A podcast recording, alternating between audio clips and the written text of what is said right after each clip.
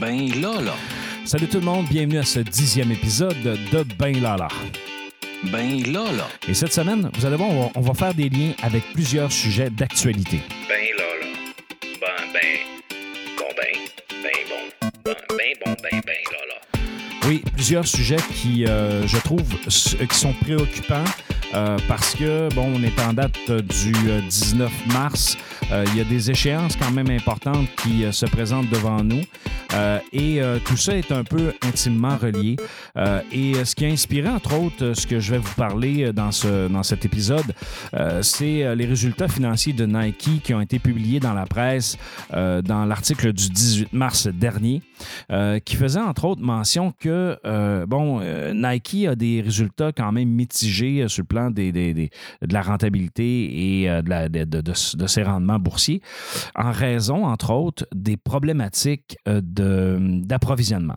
Donc, euh, actuellement, ce qui se passe, c'est qu'il y a du blocage des stocks euh, dans certains ports américains.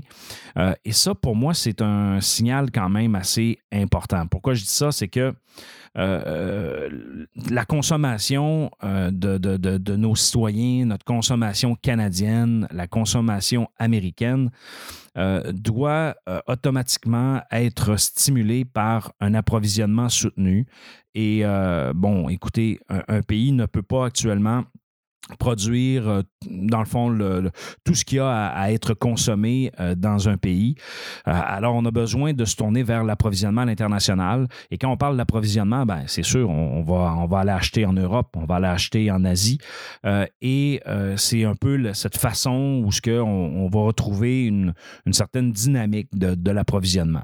Dans les années 90, on parlait de la mondialisation et qui aujourd'hui, elle a pris un essor euh, vraiment très spectaculaire parce qu'on s'aperçoit que euh, lorsque l'approvisionnement international est perturbé, euh, il y a un sérieux problème et ça, ça, ça- a des effets directement sur, sur, les tablettes dans nos entreprises.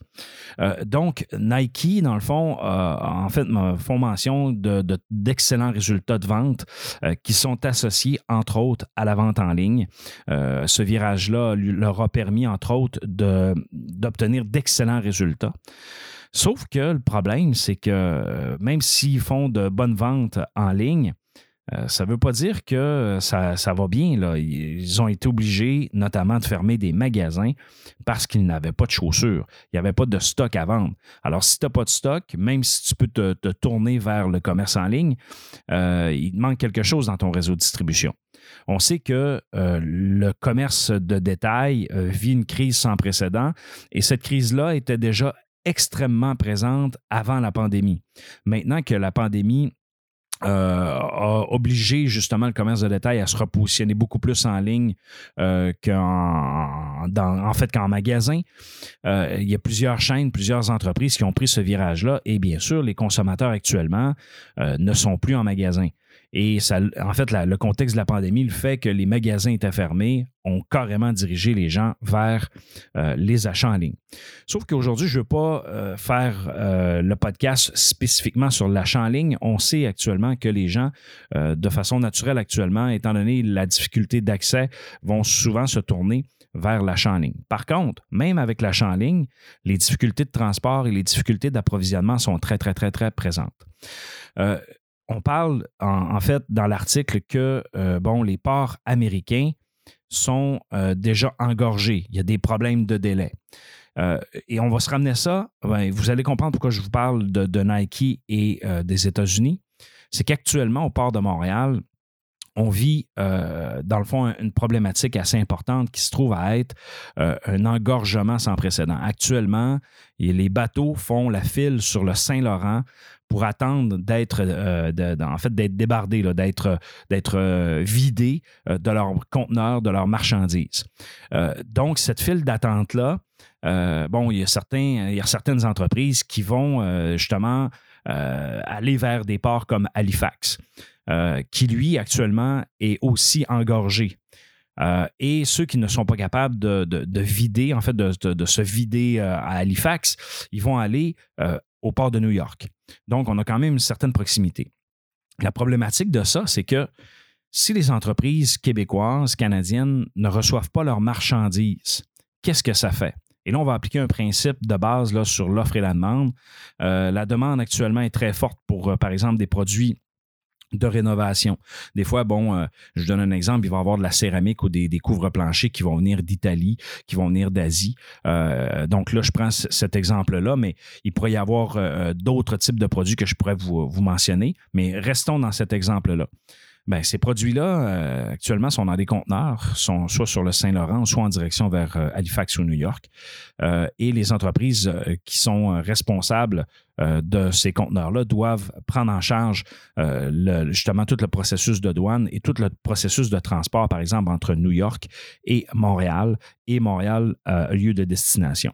Alors là, on a un sérieux problème parce que ça complexifie la, chose.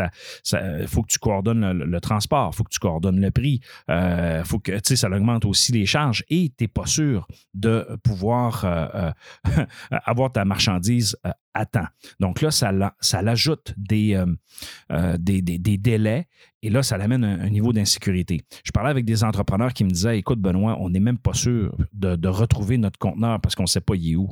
Euh, là, c'est sûr que ça l'ajoute. ils vont le retrouver assurément là, parce que les compagnies savent, savent, où, ce où ce vont. Mais ça l'ajoute des délais quand même supplémentaires. Et ce délai-là, ce qui arrive, c'est que les entreprises, celles qui distribuent ces produits-là, par exemple, dans d'autres magasins de détail, ce qu'ils font, c'est que euh, informent leur, leur distributeur, en fait, leur, leur, leur détaillant. Ils leur disent ben écoutez, c'est assez, euh, on, va les avoir, mais on ne sait pas quand. Donc, faites vos précommandes, puis on n'est pas sûr pour le prix, puis il y a des ajustements de prix quotidiens euh, ou hebdomadaires, et ça l'amène une, une certaine insécurité. Donc là, ce qui arrive, c'est que, la personne qui veut acheter, le consommateur, qu'est-ce qu'il vit? Il vit une flambée des prix parce que là, il y a moins de, marchandises disponibles. Euh, et puis là, on, l'a vu, là, on parlait de, du triple du prix du bois, euh, notamment du 2 par 4 si tu vas à la quincaillerie, c'est ce qui arrive. Sauf que le problème, c'est que l'offre et la demande, les gens ne sont pas, sont pas fous non plus. Là. Si tu es pour payer 3-4 fois le prix de ce que ça vaut, euh, les gens vont reporter leurs achats. Là. Ils sont pas souvent, ne sont pas si pressés que ça. Euh, l'été dernier, donc l'été 2020, euh, il a manqué, de, par exemple, de bois traité dans les quincailleries. Ben, c'est simple, les gens se sont dirigés vers des projets comme ça euh, euh, pour refaire leur cours extérieur. Sauf que cette année, là, en 2021, euh, si tu es obligé de payer 40% plus cher pour la même chose en une année, je peux vous dire qu'il y a des projets qui vont être reportés. Là. Les gens sont pas, les gens n'ont pas, plus- ils ont pas 40% de plus de revenus dans leur poche. Et là, on combine ces, produits-là à l'augmentation euh, qui, nous est imposée dans les épiceries. Donc, le coût de la vie augmente. À un moment donné, il va falloir qu'il y ait une certaine régularisation euh, de ça. Donc, pourquoi je vous parle de tout ça? Ben, il y a un élément qui m'inquiète en, ce en cette date du 19 mars 2021, c'est que actuellement, les débardeurs du port de Montréal euh, sont en négociation. En fait, font, travaillent avec un médiateur, avec euh, euh, le, port de Montréal pour régler leur situation, leur conflit.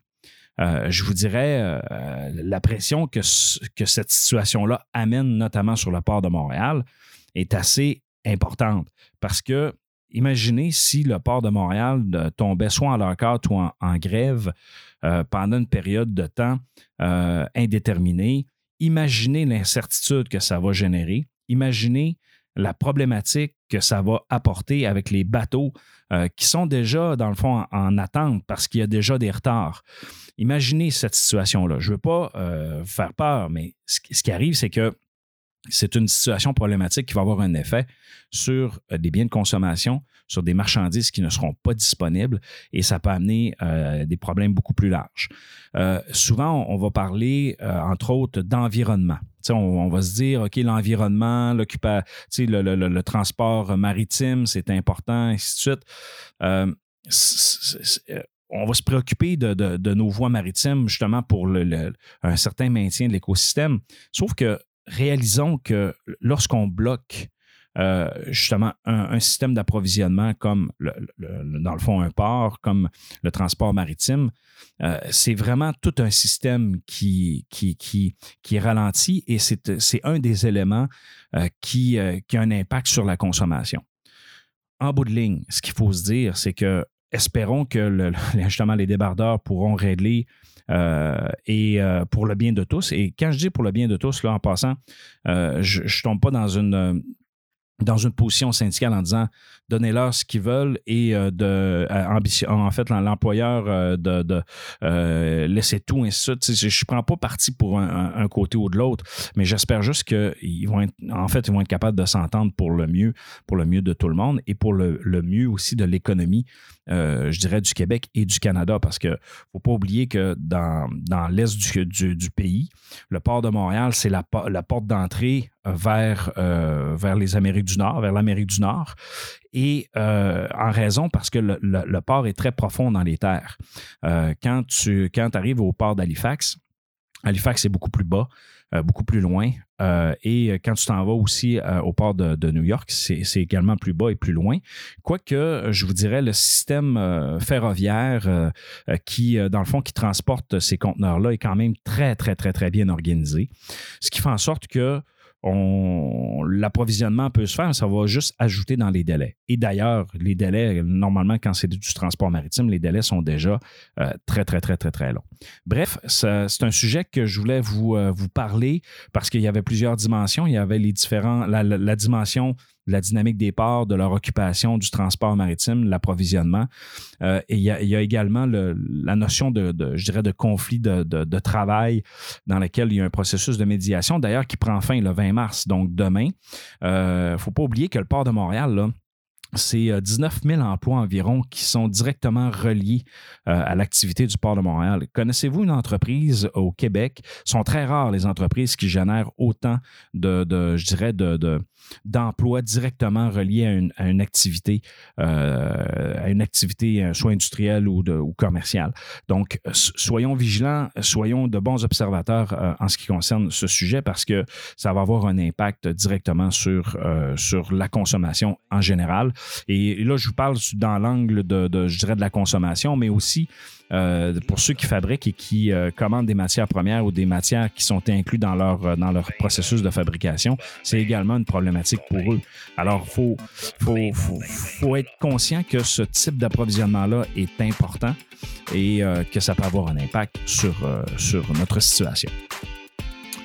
Alors, c'est ce qui complète notre épisode de cette semaine. Je vous remercie d'avoir été là. Si vous avez apprécié, n'oubliez pas de cliquer j'aime sur notre page Facebook Ben Lala Balado et bien sûr, tous les épisodes de la saison 1, la saison 2 et euh, de, du hors-série sont disponibles sur benlala.ca. Sur ce, bonne semaine.